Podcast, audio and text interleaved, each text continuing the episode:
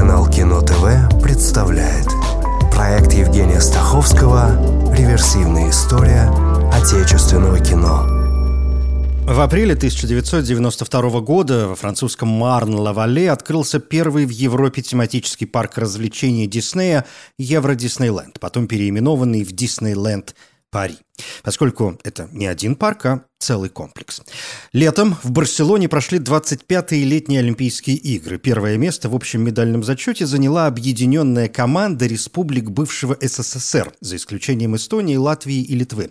Это первый и единственный раз выступления этой команды. Дальше бывшие республики будут выступать отдельно, как самостоятельные страны. В январе Япония приносит извинения за принуждение корейских женщин к сексуальному рабству во время Второй мировой войны. Этой теме посвящено несколько фильмов, в основном южнокорейского производства, например, очень успешный «Я могу говорить» и вот теперь кино. Год 1992. Во второй части 92 года, как и обещал, о некоторых примечательных работах, которые были популярны в свое время и которые стоит воспринимать с точки зрения времени. В любом случае, не лишнее о них сказать, раз уж мы тут занимаемся историей практически как наукой. Понятно, что не обошлось без экранизации. Пусть и по мотивам, и разброс весьма велик. Есть э, довольно классичные и оттого скучноватые и прекрасная незнакомка по мотивам рассказа Алексея Толстого Толстого «Возмездие», и «Бесы» по Достоевскому. Есть совместная с Грузией картина «Только смерть приходит обязательно» по мотивам повести Маркиса «Полковнику никто не пишет», но поклонникам Маркиса тут делать нечего, мотивы довольно далеки. Есть «Если бы знать» забавная вариация на тему чеховских трех сестер. Действие происходит в 1918 году, гражданская война. Пассажиры застряли на вокзале и ждут э, поезд в Москву, а он все не приходит.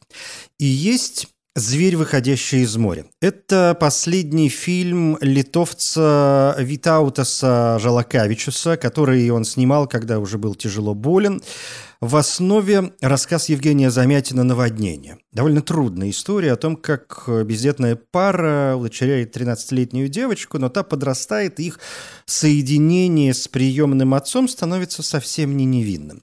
В 1993 году этот же рассказ э, экранизирует Игорь Минаев, но если у него в ролях родителей популярные Борис Невзоров и Изабель Юпер, да и вся картина получится поярче, то у Желакявичуса в мрачных тонах в целом неизвестные Елена Трепетова-Костич и Костас Сморигинос.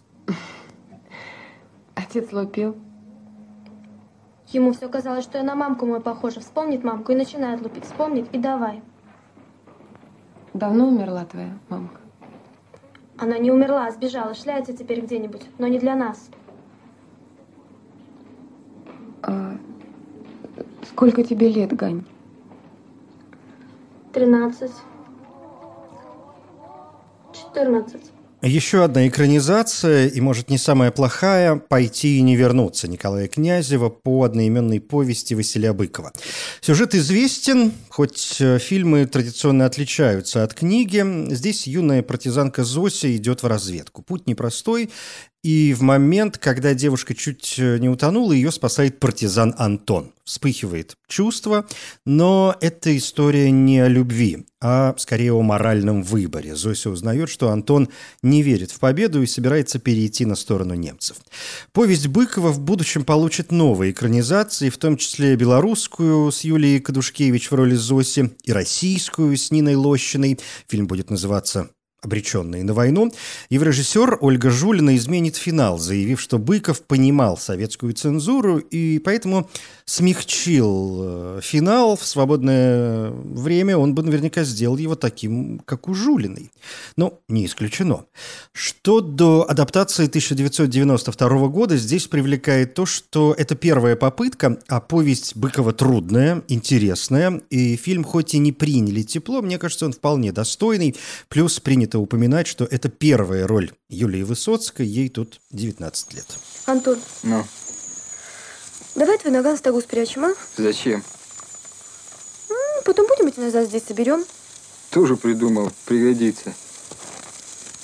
Боюсь я. Чего? Я еще сон такой видела. Бык с черным глазом. И огонь будто. Тоже мне сон. Все равно как бабка какая. Еще в техникуме училась. Год подарил стране и миру один из лучших хорроров в истории советского и российского кино, и долгое время это был чуть ли не единственный фильм ужасов, привлекающий внимание, сделанный достойно и реально страшный. «Прикосновение» Альберта Макартычана иногда называют первым хоррором, снятым в постсоветской России. Не уверен, честно говоря, что это так. Фильмов снимали предостаточно, но многие никто так и не увидел. И наверняка там были и фильмы ужасов. Но «Прикосновение» совершенно точно нашло зрителя и зрителя массового. Я помню, как сам смотрел его в те годы и по сию пору под впечатлением. Для меня это, пожалуй, один из самых страшных фильмов, что я видел в жизни. По сюжету следователь изучает смерть молодой женщины женщины и ее сына. На похоронах он знакомится с ее сестрой, и та подтверждает уже слышанную им ранее историю о том, что семью прибирает призрак умершего отца. Следователь, конечно, не верит, причем тут мистика, наверняка преступный замысел, черт ее знает. Может, сестра сама склоняет родственников к самоубийству. История начинает развиваться, и довольно скоро мы понимаем, что потусторонняя сила существует. Исследователь заключает с ней договор. Сцена этого договора сделана совершенно потрясающе, до дрожи. Премьера «Прикосновения» в кинотеатрах прошла в ноябре 92 года. Слоган «Иногда мертвецы возвращаются». Фильм, конечно, снят очень просто и местами, может быть, даже плохо. Тут множество нестыковок и недоразумений, но где их нет. В фильме классная субъективная камера, добавляющая острастки, прекрасная звуковая драматургия, плюс эффект Кулешова, феномен монтажа фильмов, продемонстрированный давным-давно русским кинорежиссером Львом Кулешовым, это 20-е годы 20 -го века. Кулешов показывал зрителям один и тот же кадр с актером Иваном Мажухиным, перемежая его с изображениями тарелки супа, ребенка в гробу и играющей девушки. И зрители заявили, что выражение лица Мажухина менялось, тогда как оно было одним и тем же. И вот так Кулешов показал взаимовлияние кадров и то, как зритель добавляет свои собственные чувства к изображаемому. В прикосновении мы то и дело видим портрет отца, и восприятие зависит и от того, в какой момент нам его показывают. Послушайте меня. Это очень опасная штука. Прикосновение и достаточно обратной дороги не будете. Вы уже стоите на грани. Зря пугаете. Я предупреждаю. Политика, мафия – это в сущности наша работа. Понятно? Ничего мне понятно. Вот поэтому, может, вы и живете еще. А я умираю. У «Прикосновения», как у любого приличного фильма, конечно, много противников. Вспоминают ляпы, задают вопросы, кивают на несуразности. По мне, в такой критике много надуманного. Я говорил много раз, могу еще столько же раз повторить. При желании придраться можно к чему угодно, к самой гениальной работе. И да, прикосновение и визуально, и технически, и сценарно, безусловно, проигрывает э, голливудским образцам того времени. А 1992 год – это Дракула Копполы, это Э, Кэндиман Роуза, это «Чужой три» Финчера. Но, например, это также трэшеватая комедия ужасов «Живая мертвечина» Питера Джексона, сегодня вполне себе культовая. «Прикосновение» тоже культ, стоящий на голову выше прочих отечественных хорроров того времени, их вы при желании легко найдете. А его привлекательность еще и в том, что в качестве источника страха выступает не что-то конкретное, не Дракула, не Кэндимен или Чужой, а а загробная жизнь в целом, как, как система. Да и ужас ли это? Впрочем, боюсь спойлеров, и давайте так. Сейчас или перемотайте секунд на 30, или сначала посмотрите, если не видели, и потом возвращайтесь, потому как э, хочу поделиться своей совершенно бредовой идеей понимания прикосновения. Готовы? Окей. А что если все, что происходит в фильме, это такая одна очень большая метафора? Дедок – этакий Ленин, спасающий рабочих. Советский строй рушится, и дед не согласен с новым мироустройством и тянет родственников в свой мир, где должен свести коммунизм. И в данном случае этот лучший мир загробный, а нынешняя жизнь – болезнь. Потому его так и коробит от лейтмотивной фразы. Она, с его точки зрения, даже не абсурдна, она преступна. Жизнь без власти пролетариата не может быть прекрасной. И поэтому следователя и сестру почему бы не принять за новую Россию – новое, существующее всего первый год государства и новый строй, соединение с этим строем. Потому и любовь случается сразу, и свадьба моментальная, буквально через неделю. Бросаться в омут, так что уж тянуть. А вокруг все рушится, гром среди ясного неба, взрывы, дома в пепел, и мы, вытаращив глаза, смотрим на все это и как тут не уверовать в мистическое? Ведь именно на рубеже 80-х, 90-х случился и новый всплеск религиозности, и все понеслись в церковь, и новый всплеск оккультного. Гороскопы, барабашки, проклятия, наговоры, псевдонародные медицины и прочее. И вот тебе и атмосфера, вот тебе и беспросветность. Ладно, шутки в сторону.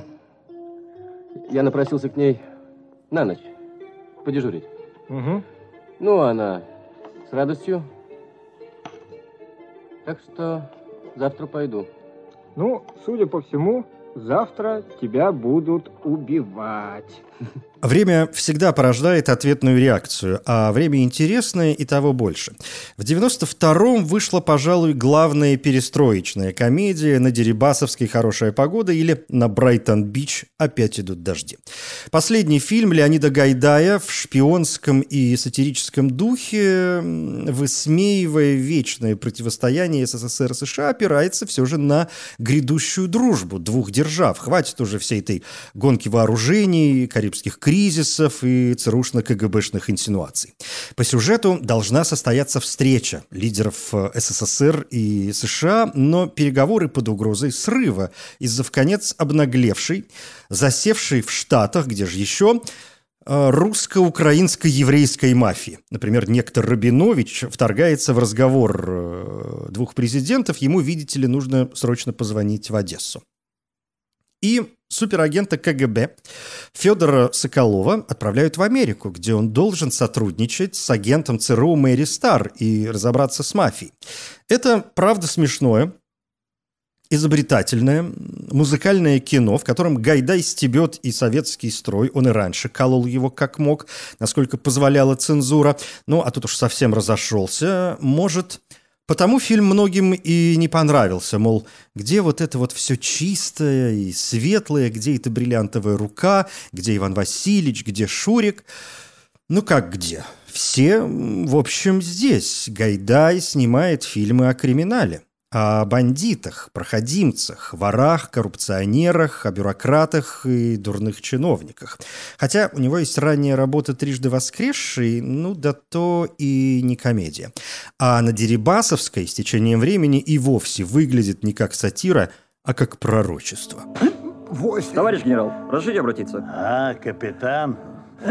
Как служба? Служу Советскому Союзу. Есть проблемы? Архиепископ не присваивает очередного звания. Значит, не 12. положено. Че не положено? Он, Семенову, мула в мечети, давно майора дал.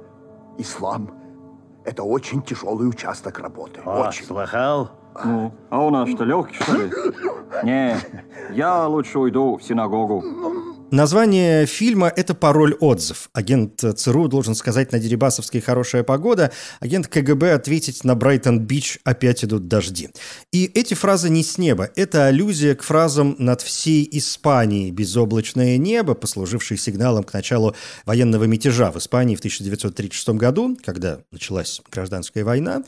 И в Сантьяго идет дождь. Пароля к началу военного мятежа в Чили в 1973 Забавно, что на роль агентши ЦРУ пробовали Милу Йовович. Она уже была известна после драмы «Возвращение в Голубую лагуну».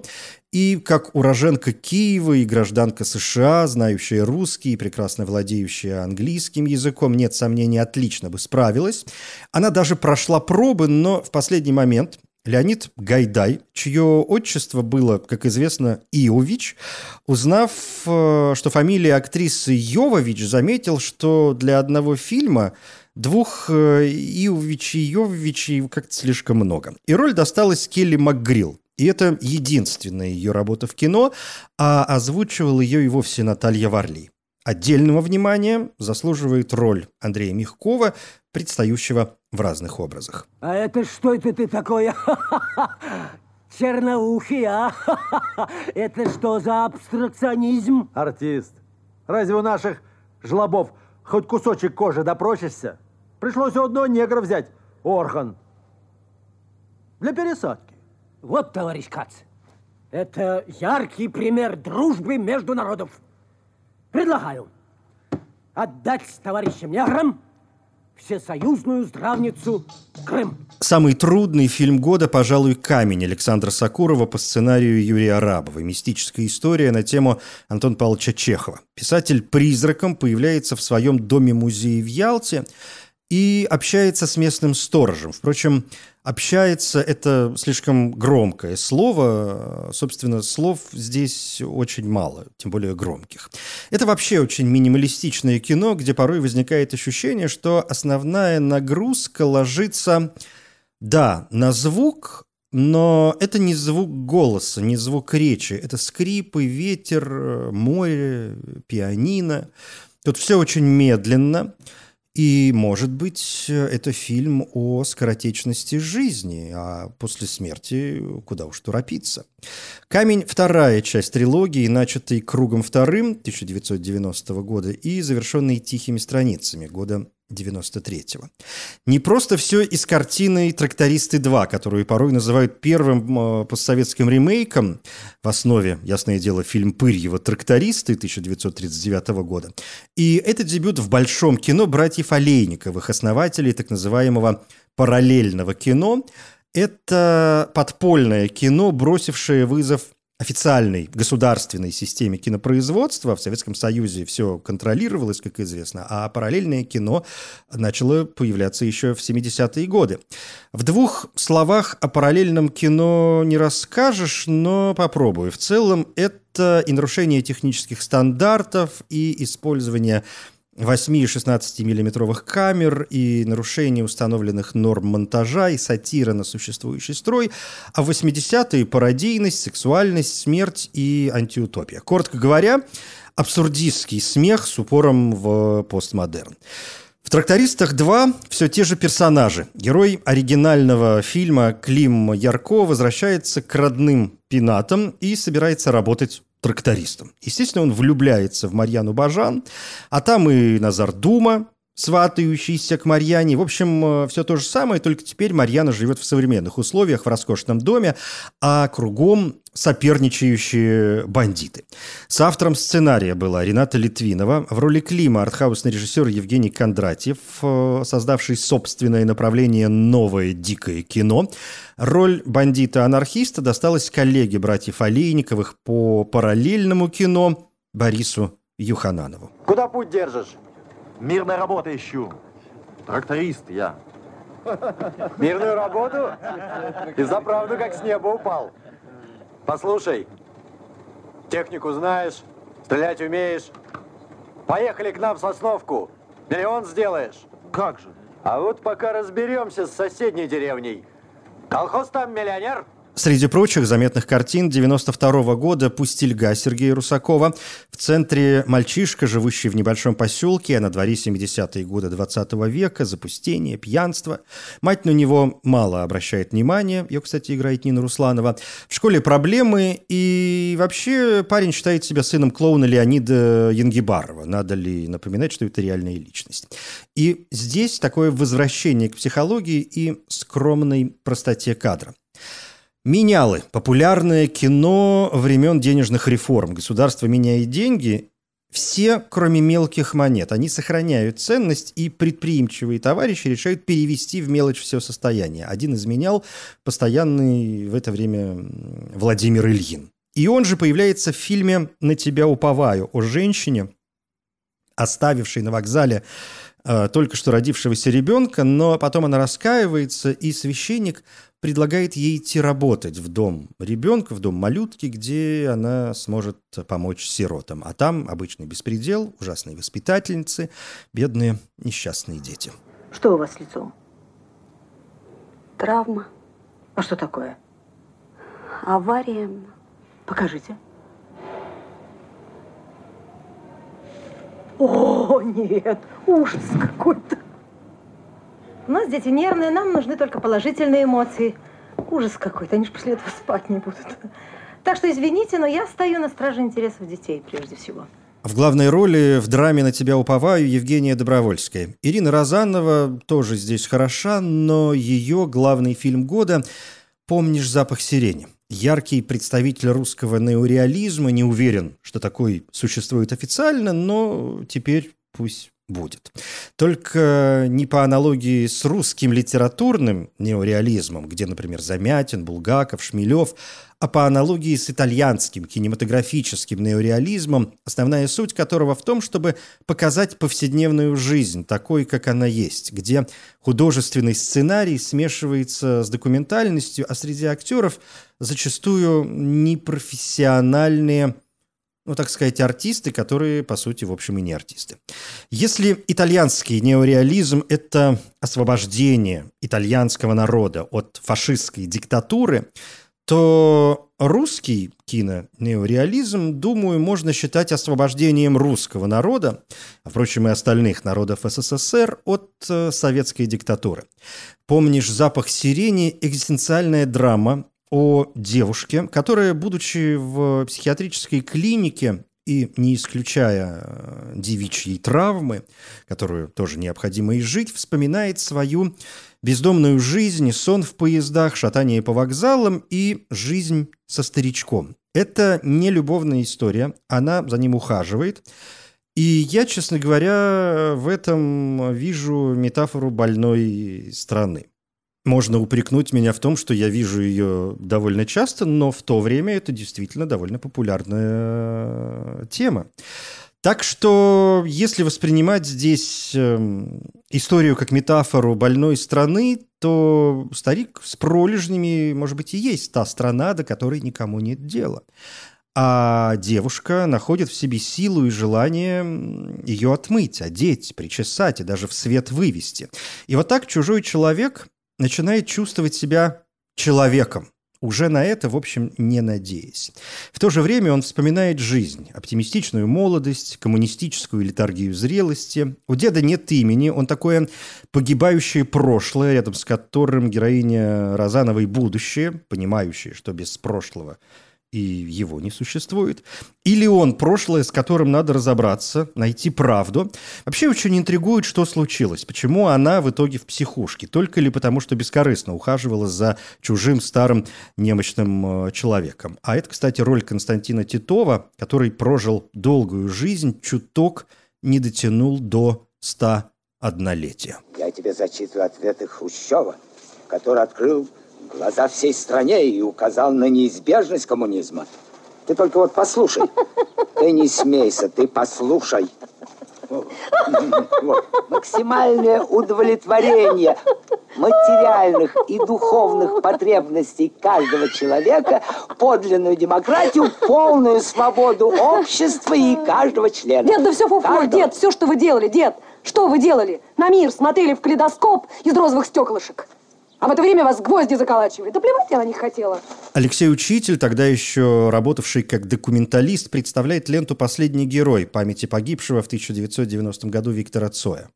Тут и любительские съемки, и интервью с родственниками и друзьями, и концертные записи, и съемки с похорон. Фильм хотел делать Рашид Нугманов, режиссер «Иглы», но отдал проект учителю сам не смог. Слишком тяжелым э, было потрясение. Они все-таки были друзьями. Цой и Нугманов, я имею в виду. Сценаристом, ну, насколько сценарист может быть важен в таком фильме, числится Авдотья Ипполитова. Это имя и фамилия Дуни Смирновой по первому мужу. Позже с учителем Смирнова сделает несколько художественных фильмов. Не могу не отметить воспитание жестокости у женщины собак. Романтическая драма с Еленой Яковлевой про похищенную собаку и женскую месть. Сегодня вот, например, в 2023 году таких фильмов э, производится множество. Но тогда, среди прочих, «Воспитание» выглядело очень неплохо. Это фильм о справедливости, о человеческой подлости и о том, что зло должно быть наказано. А про собак всегда словно отдельный поджанр, и со времен «Белого бима» «Черное ухо», хочешь не хочешь, будешь соревноваться в душещипательности. Еще одна популярная история «Ночные забавы». Это телефильм, семейная и психологическая драма, где главный герой, блестящая роль Евгения Евстигнеева, Работает музыкантом в ресторане, а потом ночью выбирает из денег, заработанных на заказах, случайные банкноты и звонит по номеру. На советских деньгах номер как раз состоял из семи цифр, аккурат как номера московских телефонов того времени. Он звонит, шутит, развлекается, и вот ему отвечает девушка, которая предлагает ему приехать. И дальше фильм, начинающийся как комедия, превращается в сильнейшую драму. Э, нет. Только прошу вас меня не впутывать в свои дела. Я для таких опытов не гожусь. Кролик оказался стар и для убоя непригоден. Дико извиняюсь, но визит к больной, да-да, скоропостижно прекращается. Адье. Это был 1992 год и очередная попытка полюбить отечественное кино. Я Евгений Стаховский. Спасибо. Реверсивная история отечественного кино.